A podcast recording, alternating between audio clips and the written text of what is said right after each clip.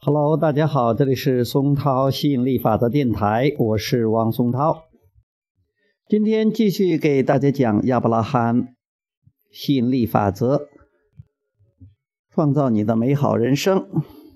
我能为不期而遇的打扰进行阶段计划吗？接着问道。那么，让我们考虑一些一种情况：如果有人真正想要实现一种向前的有序发展，但是他们的计划常常被不期而遇的打扰转移方向，在这种情况下，应该使用怎样的阶段计划呢？亚伯拉罕是这样回答的：当然，随着你的阶段计划变得更加周详清晰。随着你对阶段计划的灵活运用，你将自动地远离那些打扰。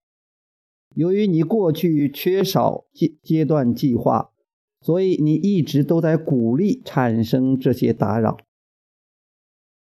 如果你想象着自由自在、平坦顺利的生活，以此开始新的一天，那么你就已经消除了一些打扰。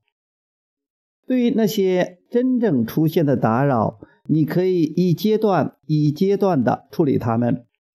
只要在打扰刚开始出现时，简单的对自己说：“它很快就会过去，不会阻断我的思绪，我不会失去已经产生的动力，我会快速而有效率地处理好它，并且我将继续一直所做的事情。”好，今天就聊到这里，我们下次接着再聊，拜拜。